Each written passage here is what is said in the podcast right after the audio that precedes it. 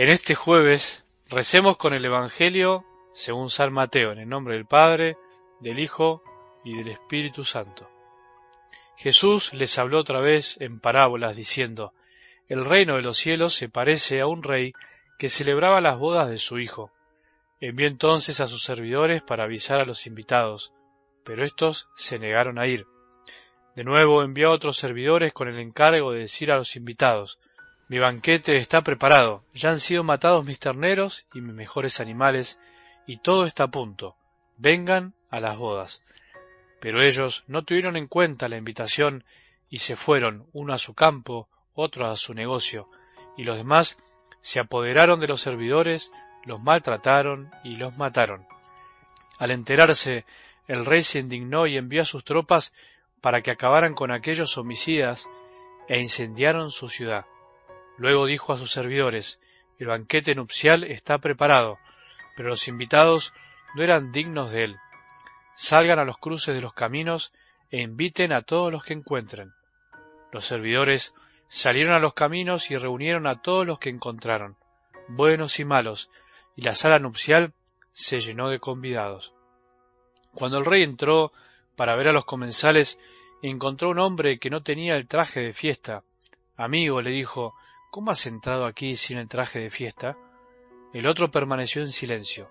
Entonces el rey dijo a los guardias, Átenlo de pies y manos y arrójenlo afuera a las tinieblas. Allí habrá llanto y rechinar de dientes.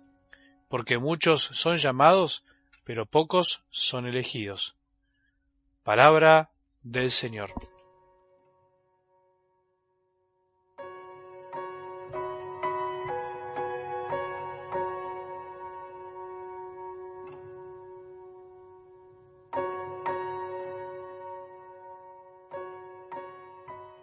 Aparta de mí las cosas vanas, vivifícame con tu palabra. Esto pedíamos el lunes, suplicábamos que Dios Padre aparte de nosotros todo lo que es vano y nos quita vida del corazón. Lo superficial, lo vano, aunque no parezca, nos va quitando fuerzas porque nos desgasta en cosas que pueden ser importantes, pero en el fondo no son esenciales.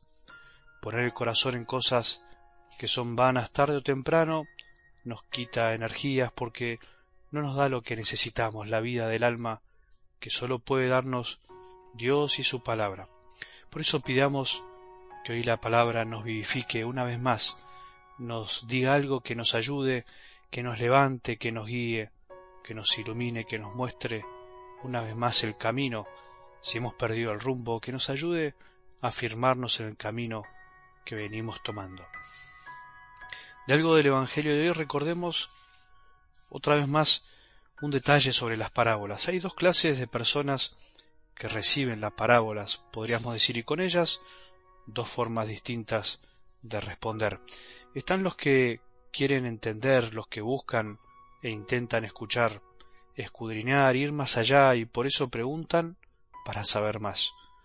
Por eso tenemos que preguntarle siempre a nuestro Dios cuando nos habla, no hay que dar por entendido como si supiéramos todo.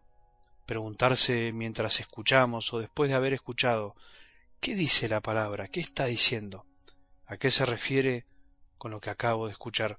Esa es la manera de escuchar verdaderamente con el corazón, de meter el corazón en lo que uno escucha con los oídos. Y por otro lado están los que oyen pero en realidad no escuchan, los que oyen sin atender, los que están oyendo con sus oídos, valga la redundancia, pero escuchando otra cosa con el corazón.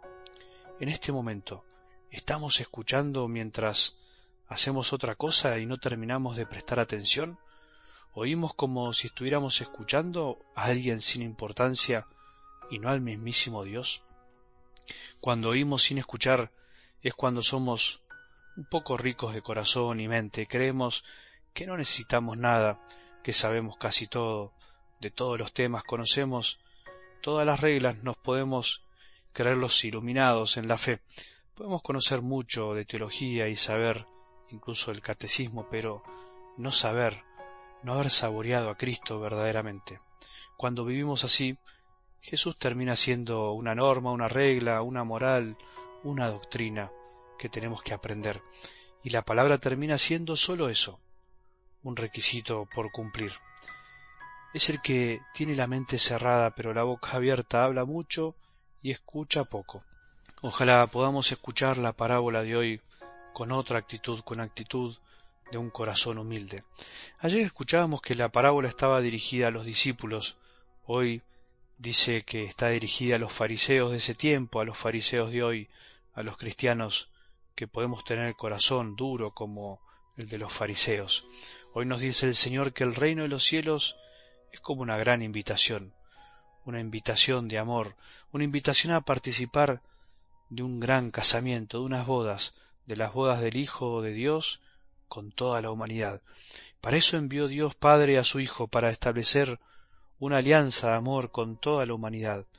Acordémonos que Jesús no vino a condenar, sino a salvar, a invitar, porque nadie va a Jesús sino a través del Padre y si no es atraído por el Padre, que nos invita siempre. Por eso Él utiliza servidores para invitarte a vos, a mí y a todos y a tantos a semejante fiesta. La fiesta empieza acá, como se dice, en la tierra, y terminará un día en el cielo, donde encontraremos la plenitud. Dice el texto que todo está a punto, Jesús ya vino, ya está entre nosotros, y el banquete empieza en nuestras vidas cuando conocemos a Jesús profundamente, cuando lo amamos, cuando empezamos a descubrirlo en la familia, en el trabajo, ahora mientras estás preparándote para salir de tu casa, en tu estudio, en tu oración, también en los más pobres, en la misa, que es el momento por excelencia donde celebramos este gran banquete, el anticipo del banquete del cielo. La invitación es a disfrutar, amar como Él ama y por eso es una gran fiesta. Él nos invita, pero muchos no quieren escuchar ni aceptar esa invitación, entonces se lo pierden. Es más lo que nos perdemos que el mal que hacemos cuando no aceptamos la invitación del Señor. No nos perdamos, no perdamos semejante regalo. Nos podemos pasar la vida a veces sin amar, sin participar de esta boda de Dios con los hombres, por pasarnos el día pensando en nuestras cosas, solo en nosotros, en las cosas vanas, dejar pasar mil oportunidades de invitaciones que el Señor nos hace para estar junto con Él y los demás. Hoy aceptemos una vez más esta invitación de nuestro buen Dios. Que tengamos un buen día y que la bendición de Dios, que es Padre misericordioso, Hijo y Espíritu Santo, descienda sobre nuestros corazones y permanezca para siempre.